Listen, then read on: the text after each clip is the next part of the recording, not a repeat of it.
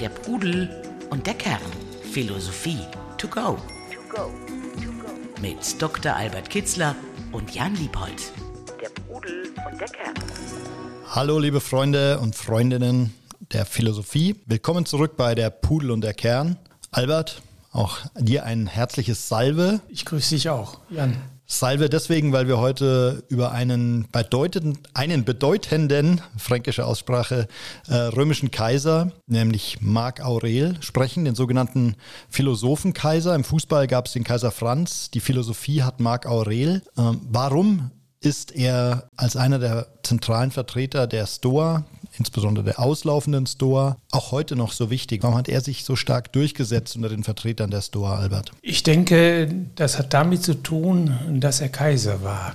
Also jemand, der mitten im Leben steht, viel zu tun hat, der äh, sehr viele Lebenserfahrungen macht äh, in allen Schichten, in allen Belangen. Der musste sich ja um alles kümmern. Äh, in einem Riesenstaat, so groß wie es nie mehr wieder einen gegeben hat, ein Vielvölkerstaat mit vielen Grenzen, was der an Lebenserfahrung sammelt, äh, wenn er dann eine philosophische Natur ist und das Allgemeine in diesen besonderen Vorfällen sucht, selbst auch die Sehnsucht hat zum Ideellen, zum Glück, zum glücklichen Leben, äh, zum Nachdenken.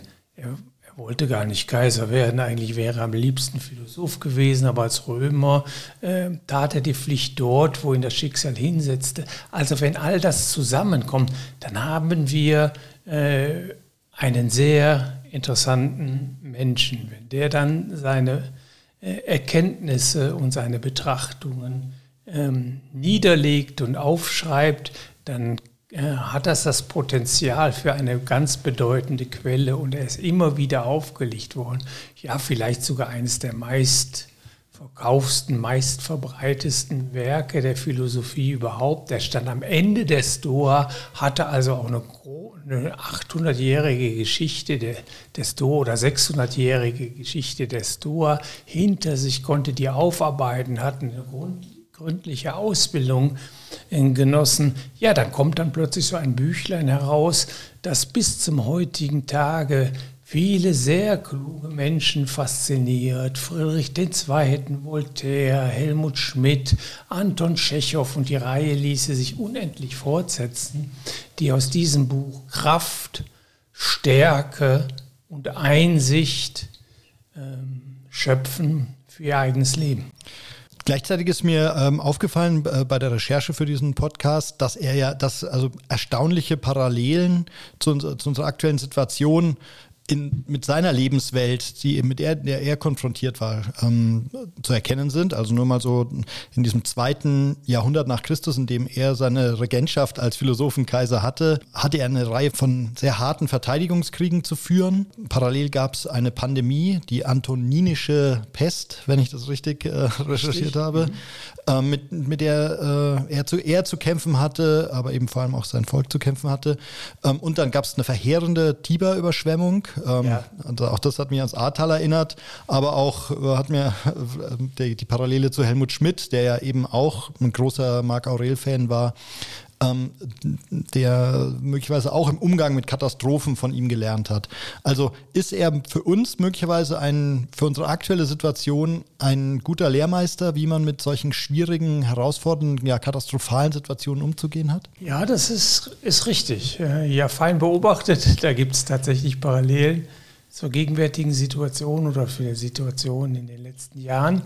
Und in der Tat kann man da viel daraus lernen, wie er das gemanagt hat oder wie er dabei seine Mitte wahrte oder seine innere Ruhe äh, in all den Schrecknissen, die er dazu bestehen hatte. Es war wirklich schwierig. Rom war äh, am Anfang des Untergangs, an allen Grenzen brodelte es und dann noch diese zwei verheerenden Naturkatastrophen, äh, der Pest und diese riesigen Überschwemmungen.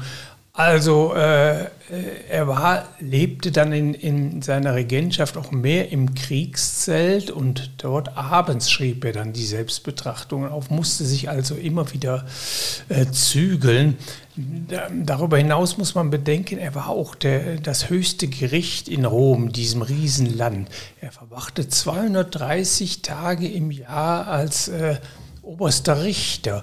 Und da, das machte er mit einer Akribie und vertiefte sich in Einzelfragen, selbst in unbedeutenden Fällen suchte er die Gerechtigkeit, die für ihn ein ganz hoher Wert war und arbeitete die Nächte durch, um da eine gerechte Entscheidung zu finden. Also unglaublich, was dieser Mann geleistet hat. Und äh, ich glaube, äh, die Kraft und Energie, die er dafür benötigte, zog er aus der Philosophie. Also man kann sagen, äh, guter Multitasker, der einerseits als Regent, gleichzeitig als Richter und dann noch als Philosoph erfolgreich oder zumindest ähm, in der Pflicht aufgegangen ist. Ist Pflichterfüllung für Stoiker ein zentraler Wert?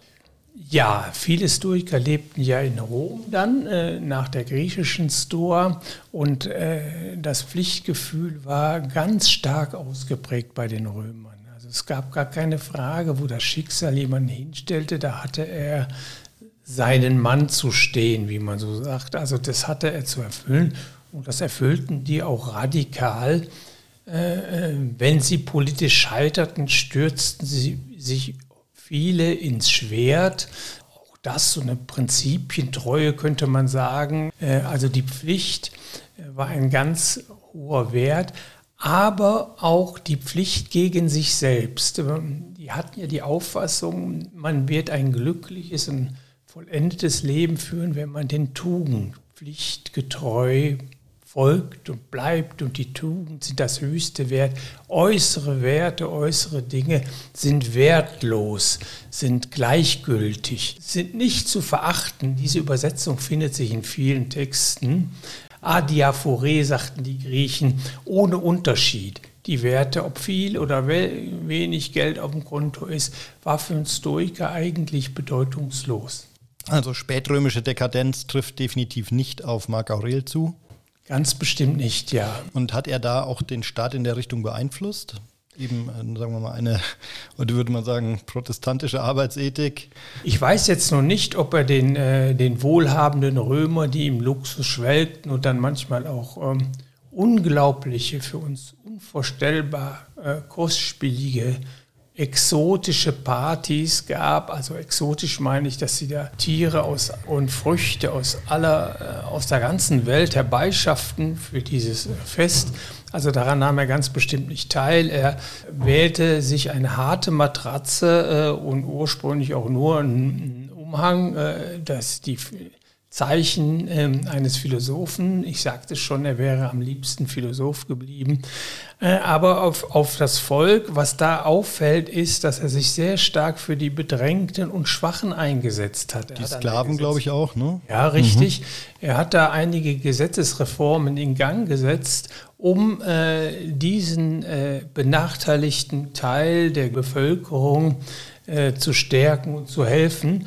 Also da war er sehr gütig, sehr milde und äh, hat ein hohes Sozialbewusstsein gehabt. Er hatte sogar schon, lässt sich nachweisen, ein Umweltbewusstsein. Also es, es ging ihm auch um Schonung und Kultivierung des Landes mhm. unter äh, ökologischen Gesichtspunkten. Du hast mir im Vorgespräch erzählt, dass eben Helmut Schmidt ähm, den Marc Aurel, ähm, die Selbstbetrachtung, sein zentrales Werk, seit dem Krieg immer bei sich getragen hat, auch als so eine Art ähm, Leitsystem für seine politischen Entscheidungen, aber seine Lebensentscheidungen. Kannst du mal zusammenfassen, was so die zentralen Aussagen dieses Leitsystems sind? Ja, erst einmal hatten wir schon berührt das Pflichtgefühl, dass es äh, wichtig ist, sich selbst treu zu bleiben, seinen eigenen Werten treu zu bleiben, im Denken und im Handeln äh, sich da nicht verbiegen lassen, sondern das, was man für richtig erkannt hat, auch zu zu verfolgen und auch dafür einzustehen. Dann auch äh, war, obgleich über dem ganzen Werk eine gewisse Melancholie liegt, hat das äh, Glück für ihn doch eine sehr große Rolle gespielt. Und auch hier, wie die, bei anderen Stoikern, Selbstgenügsamkeit, nicht im Äußeren äh, ist das Glück zu suchen, äh, sondern im Inneren, in der eigenen Seele. Er sagte einmal, äh, glücklich meint einen Menschen, der sich selbst ein gutes Schicksal zuteilt. Also da sieht man auch dran, wir sind selbst für unser Glück verantwortlich. Mhm. Wenn wir unsere Persönlichkeit äh, kultivieren, weiterentwickeln, wenn wir die richtigen Werte wählen und äh, Unwerte uns von denen verabschieden, also selbstschädigende Gewohnheiten ablegen, dann werden wir glücklich. Wir sind es selbst, äh, die daran arbeiten. Also diese Konzentration auf das Innere, beispielsweise auch das Erkenne dich selbst, war ganz wichtig. Äh, er sagte einmal, diejenigen aber, die die Regungen der eigenen Seele nicht aufmerksam verfolgen, die sind zwangsläufig unglücklich. Also einen besseren Ausdruck für Achtsamkeit auf das, was man tut, was man fühlt und was man kann man gar nicht finden. Also das war wichtig.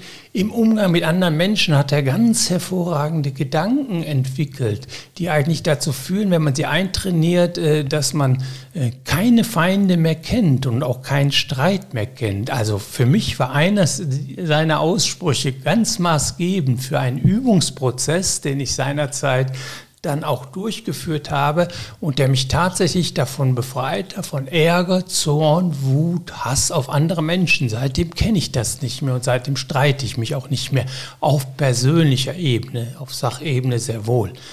Der Satz, wenn ich den vielleicht zum Besten geben darf, heißt, bitte, bitte. wenn du Anstoß an dem Verhalten eines anderen nimmst, also wenn dich jemand beleidigt oder von mir aus auch schlägt oder wie auch immer so unter die Gürtellinie, wenn du Anstoß an dem Verhalten eines anderen äh, empfindest, wende deinen Blick auf dich selbst und schau, ob du nicht ähnliche Fehler hast oder gehabt hast. Dann sagt er, dann wird der Zorn schnell verfliegen und du wirst erkennen, dass der andere unter einem Zwang handelt. Also du wirst erkennen, der andere hat sich auch nicht selbst gemacht, der unterliegt da irgendeiner Begierde, die er nicht zügeln kann, einer Aggression, die aufpoppt, die er überhaupt nicht im Griff hat, aus irgendwelchen Gründen, weil er eben sich selbst nicht im Griff hat. Und dann fügt er noch den Satz dazu, und wenn du kannst, versuche ihm den Zwang zu nehmen. Also mhm. versuche mhm. ihm da von seinem Leiden oder von seiner Aggression zu befreien. Also dieser Satz, den habe ich dann angewendet, immer wenn Wut in mir aufstieg oder Ärger, weil ich mich über irgendeinen Menschen und es hat nur wenige Wochen gedauert, da war ich, war ich davon befreit. Und äh, bis zum heutigen Tag bin ich glücklich über diese Periode des Einübens und des Umgewöhnens. Und äh, es war dieser Satz des Marc Aurel, der mich da der über allem stand, über diesen Übungsprozess stand. Das ist eigentlich ungewöhnlich humanistisch und äh, friedfertig für einen Kaiser, der ja schwerpunktmäßig, wie du sagst, äh, Kriegskaiser war, ne? Imper, äh, ja, aber es gibt mehrere Stellen. Er sagte auch, wenn du anfängst, dich über jemanden zu ärgern, schau in seine Seele und sieh, wes Geistes Kind er ist. Also sieh, warum er so, versuch zu verstehen, warum er das tut und warum er so geworden ist, wie er, wie er ist. Ich denke, äh, das hat auch sehr viel mit seiner äh, Tätigkeit als oberster Richter zu tun. Mhm. Äh, denn da geht es darum, auch Streitfälle zu schlichten und die auch erstmal zu verstehen in ihrer Motivation, um ihnen gerecht zu werden. Sind das eigentlich egoistische oder Bedürfnisse, ungezügelte, die sich da, die den Streit hervorgerufen haben, oder ist in der Sache selbst was dran? Und er hatte auch eine außerordentlich große Menschenkenntnis schon als junger Mann bei seinem Stiefvater Antoninus Pius, einem weisen Herrscher vor Marc Aurel. Es gab da eine äh, Reihe, so etwa fünf äh, Herrscher, denen äh, das Prädikat Weisheit zugeordnet wurde. Es war eine gute Phase. Und schon dieser Antoninus Pius bei der bei der Ämterbesetzung, bei jeglicher Ämterbesetzung, nachdem er erkannt hatte, welche feine Menschenkenntnis der Marc Aurel, sein Stiefsohn, äh, sein adoptierter Sohn hatte, äh, er traf keine Entscheidung, so heißt es in den Quellen, ohne den Marc Aurel gefragt zu haben, mhm. er, ob er meint, diese Person sei geeignet für den und den Posten. Und er ist immer seiner Meinung gefolgt. Also tiefe Menschenkenntnis, auch das ein Argument, das beim Lesen, äh, beim intensiven Lesen dieser Schrift selbst betrachtet, und das ist nicht schwer zu verstehen, es sind kurze Absätze auch, es ist keine philosophische Abhandlung in dem Sinne, die beeindruckt, die überall durchschimmert, der hat die Menschen verstanden. Was, wie wie kommt es dir vor, wie modern sind die, ist diese Schrift noch? Also wenn wir unseren Hörern jetzt empfehlen, sich das Buch anzuschaffen, zu lesen, hat man das Gefühl, 2000 Jahre zurückversetzt zu sein oder ist sie erstaunlich modern? Hochaktuell würde ich sagen, gerade was die Menschen, die eigene Persönlichkeitsentwicklung und Seelenführung angeht, ist sie nach wie vor so aktuell. Die Natur des Menschen hat sich in den letzten 300.000 Jahren nicht verändert. Die Umstände ja, aber die Gefühle, die er entwickelt, negative, positive, in welchen Situationen, das ist ist, hat sich überhaupt gar nicht geändert. Was er tun kann, um positive Gefühle zu nähren, äh, aufzuziehen, zu pflegen und negative Gefühle abzubauen oder am besten ganz sich abzugewöhnen, äh, das ist noch genauso wahr vor 2000 Jahren wie jetzt, wahrscheinlich auch vor 5000 Jahren oder vor 10.000 Jahren war es, nicht anders. Und von daher, wenn man ein bisschen äh, ein bisschen aufmerksam liest, Historisches weglässt oder vielleicht sich auch vorstellt, dass das eben eine andere Kultur war, ein ganz anderer äh, Glaube, eine ganz andere Metaphysik, die damals herrschte, wenn das wo, irgendwo anklingt und man hat die richtigen Vokabeln, das zu übersetzen, ich meine jetzt nicht vom Lateinischen mhm. ins Deutsche, man liest mal die deutsche Fassung, aber das in unsere Zeit zu versetzen äh, und sagen, was bedeutet das denn für uns heutige, dann kann man damit kurz gesagt sein Leben bestreiten. Man kann ein glückliches Leben führen, wenn man, wenn man daraus lernt. Man braucht nur dieses Buch eigentlich. Mhm. Also Helmut Schmidt hatte das, glaube ich, in seinem Soldatenkoffer und, und er soll es seitdem bis zu seinem Ende nach einem langen Leben bei sich gehabt haben. Hat wahrscheinlich viele Zigaretten geraucht, während er Marc Aurel gelesen hat. Ne? So stelle ich mir es vor. Der Pudel und der Kern. Kannst du noch mal bitte einordnen ähm, seine Bedeutung innerhalb der Stoa? Also wer waren auch seine Lehrer? Ähm, auf wen hat er sich bezogen? Ähm, wie gesagt, er war ja ausklingende oder auslaufende stoische Schule. Also seine äh, tatsächlichen Lehrer, das waren äh, mehr rhetorische Meister, die waren natürlich auch philosophisch vorgebildet. Das waren Fronto und äh, Herodes Atticus, hat eine gründliche Ausbildung gehabt, aber äh, er kam in einen gewissen Konflikt mit ihnen, als er von der Rhetorik zur Philosophie übergeht. Also mhm. ich möchte nicht nur gut reden können, sondern ich möchte auch die Wahrheit erkennen können. Wahrheit war sehr, sehr wichtig für ihn und ich möchte die Werte erkennen, nach denen ich mein Leben ausrichten soll äh, und nicht als rhetorische Floskel oder was sich gut anhört, äh, sondern was sich gut leben lässt. Da kam es gewissen Konflikt, aber er blieb dem treu. Er ist einer der letzten großen Stoiker, äh, kann man sagen, oder der letzte. Also in einer Kette, die mit vier Namen insbesondere verbunden werden kann. Cicero war nicht Stoiker, aber dann kam Seneca zur Zeit Christus, nach ihm etwa 80 Jahre später der äh, ehemalige Sklave und dann bedeutende äh, Lehrer Epiktet. Dazwischen noch ganz wichtig, äh, aber leider haben wir viel zu wenig Material von ihm, Musonius Rufus. Er war ein ganz angesehener stoischer Lehrer, also Seneca, Musonius Rufus, Epiktet, der auch noch bekannt ist, und von Epiktet auf den beruft er sich am meisten, der mhm. Marc Aurel. Mhm. Aber er war nicht unmittelbarer Schüler von ihm, äh, sondern er kannte sicherlich die Schriften all den, äh, der Philosophen, die ich gerade genannt habe, und schloss damit quasi die Geschichte der Stoa äh, etwa jedenfalls als Name und als Philosoph ab. Sie ging dann noch weiter bis zum Ende der Antike. Die lässt man normalerweise geistesgeschichtlich endet mit einem Bischof äh, im Gefängnis, dem Boetius. Äh, das war der letzte, der nochmal die Prinzipien der Philosophie unter anderem auch äh, der stoischen Philosophie in einem Buch Trost der Philosophie, wo die Philosophie personifiziert auftritt und sich mit ihm unterhält, äh, wo er das zusammenfasst. Das war ungefähr 5. bis 6. Jahrhundert nach Christus. Da lässt man die Antike auch enden. geistesgeschichtlich. Aber man kann auf jeden Fall sagen, dass die, die historische Philosophie spätestens dann mit Boetius ihr Ende fand mhm. in der Antike. Jetzt wollen wir uns ja heute ganz speziell mit äh, Marc Aurel beschäftigen und haben ja schon mal die erstaunlichen Parallelen seiner Zeit ähm, und eben seiner geopolitischen Voraussetzungen genannt. Was glaubst du, was würde Marc Aurel uns heute empfehlen? Wie gehen wir mit der akuten oder aktuellen schwierigen Situation um? Eben der Krieg in der, um die Ukraine, ähm, die drohende Hungersnot, die möglicherweise durch äh, Weizenlieferausfälle stattfindet, die Pandemie. Überschwemmungen, also die Umweltkatastrophen, die uns drohen. Würde er sich locker machen äh, und sagen, da muss ich gelassen bleiben oder wie geht er damit um? Das würde er so wahrscheinlich nicht sagen, aber wir müssen die innere Ruhe wahren, denn sonst entscheiden wir uns falsch.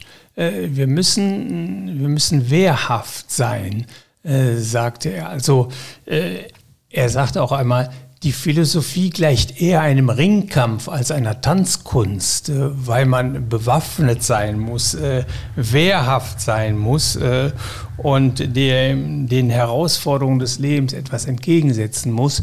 Ich würde sagen, erstmal wahrt eure Ruhe, wahrt eure Mitte, konzentriert euch bei all dem um euch herum auch auf euch selbst. Kehrt immer wieder zu euch selbst zurück und sammelt euch da. Dort ist eure Kraftquelle, Dort ist eure Quelle des persönlichen Glücks, aus der Energie geschöpft werden kann. Und dann widmen wir uns die, den Problemen und versuchen sie mit der Vernunft zu lösen. Äh, er sagte einmal, wer aber der Vernunft in jeder Hinsicht folgt, der ist zugleich voll innerer Ruhe und Beweglichkeit, voll Heiterkeit und Ernst. Und die Beweglichkeit und Ernst ist äh, das, was wir im Moment hier auch äh, anwenden müssen. Äh, also Beweglichkeit heißt Flexibilität, anpassen. Äh, wir erleben ja im Moment ein politisches Umdenken und wir müssen uns wahrscheinlich auch unsere Lebensgewohnheiten ändern und da beweglich bleiben, uns einschränken, äh, wenn äh, die Energiekrise kommt und äh, nach der Energiekrise folgt die Klimakatastrophe, die ab, dies abzuwenden gilt auch da. Wenn uns da einiges gelingen soll, müssen wir uns sehr einschränken. Dann würde er sagen, Achtet darauf, euer Glück liegt nicht in, diesen, in dieser Bequemlichkeit, in diesen äußeren Gütern. Die liegt in euch selbst, selbstgenügsam. Da ist die Quelle. Ihr selbst seid die Quelle eures Glücks, ihr, euer Inneres. Konzentriert euch also darauf und entsagt, würde er sagen.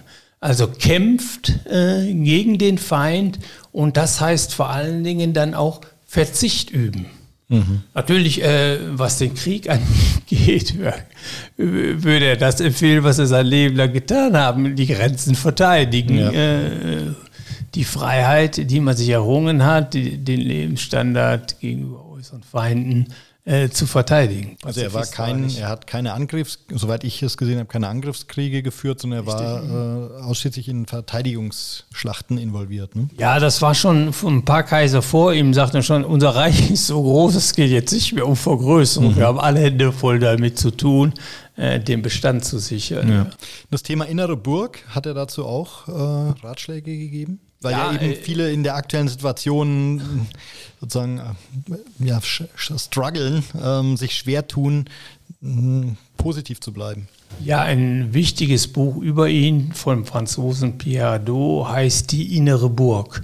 Ja, das ist natürlich ein Zentralthema, das auch bei Marc Aurel auf, auftaucht und dass es bei ihm auftaucht, bei all den Anfeindungen von außen, kann man sich gut vorstellen. Es ist sehr wichtig, nicht gegen den Lauf der Dinge, den man nicht ändern kann, zu zürnen. Also sich über die Natur zu beschweren, über das, über das Geschehen zu beschweren, nannte, sagte er einmal, ist ein Abfall von der Natur, deren Teil wir sind.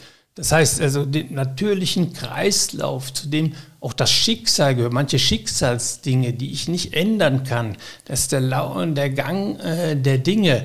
Äh, die Stoa sprach da auch von Vorhersehung. Also irgendwie ist das äh, von Weltenlenker, den wir nicht kennen, den wir nicht verstehen, ist das so gemacht worden. Und jetzt heißt es, mit den Dingen so umzugehen, aber sich nicht äh, äh darüber aufzuregen, dass sie so sind, wie sie sind, äh, wenn wir sie nicht ändern können. Und äh, da im Rahmen dessen, was wir beeinflussen können, das Beste, das Beste zu tun. Also die innere Burg ist äh, so ein Bereich im Inneren, ähm, wo ich meine eigenen Werte, mein Verhältnis zu mir selbst definiert habe, mich in meiner Haut wohlfühle, wo ich authentisch bin und wahrhaftig bin. Das gilt es in jedem Fall zu verteidigen. Das ist eigentlich, wenn ich gut Philosophie betreibe und mein Inneres richtig gefestigt habe, dann ist das wie, als baue ich eine äh, Mauer um meinen inneren Kern an die kein Schicksal heranreicht. Das kann mir alles Äußere nehmen, es kann mich auch meinen Körper verwunden, aber diese Seele kann, es, kann sie mir nicht rauben. Und das ist die Basis unseres Glücks und unseres Seins, unseres Selbstwertgefühls, äh, ja, unseres eigenen Lebens.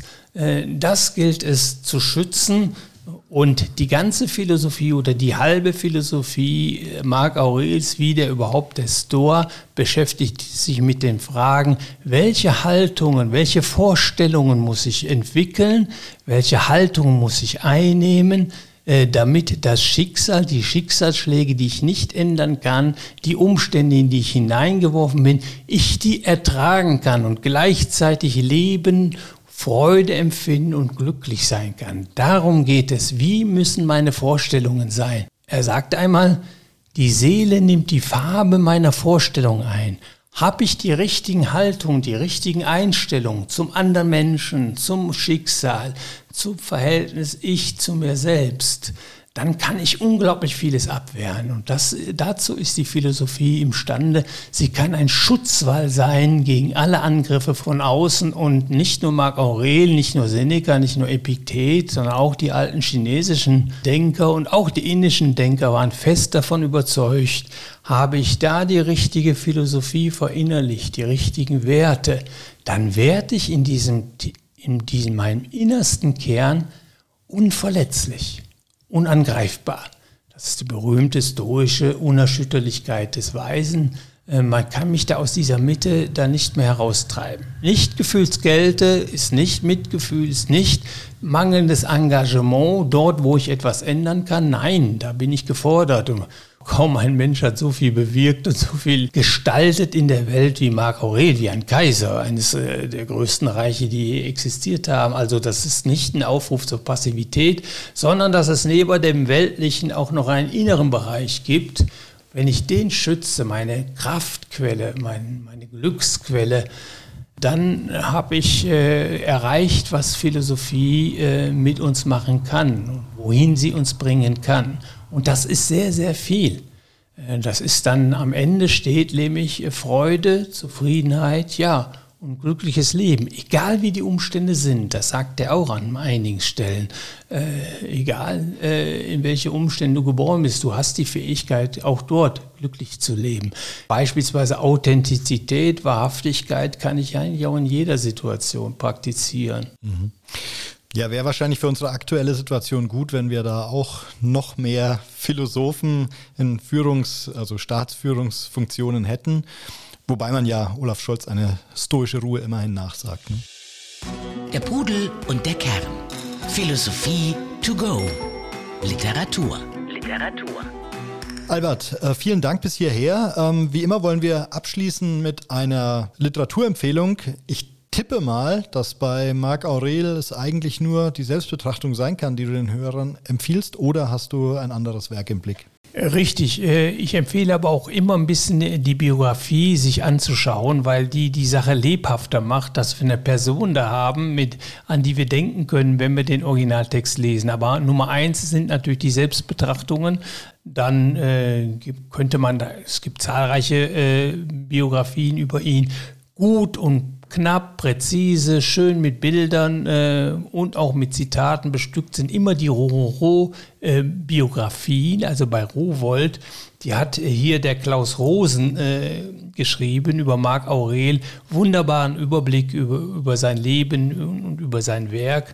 Und wer sich ein bisschen vertiefen will, es gibt ein Standardwerk eines äh, Engländers, Anthony Burley, Marc Aurel, Kaiser und Philosoph. Äh, Philosoph äh, das ist auch im Deutschen erschienen, auch ein hervorragendes, äh, hervorragendes Buch. Wunderbar, das ist doch sehr konkret. Dann würde ich sagen, wir verabschieden uns von unseren Hörern. Vielen Dank fürs Reinschalten, Anklicken. Wir beide gehen jetzt in unsere innere Burg und trinken da einen Cappuccino. Keine schlechte Idee, ja. Machen wir, Jan. Vielen Dank. Danke dir, Albert, und bis zum nächsten Mal. Tschüss. Der Pudel und der Kern. Der Philosophie-Podcast zu den Fragen des Lebens. Mit Dr. Albert Kitzler und Jan Liebold. www.pudel-kern.com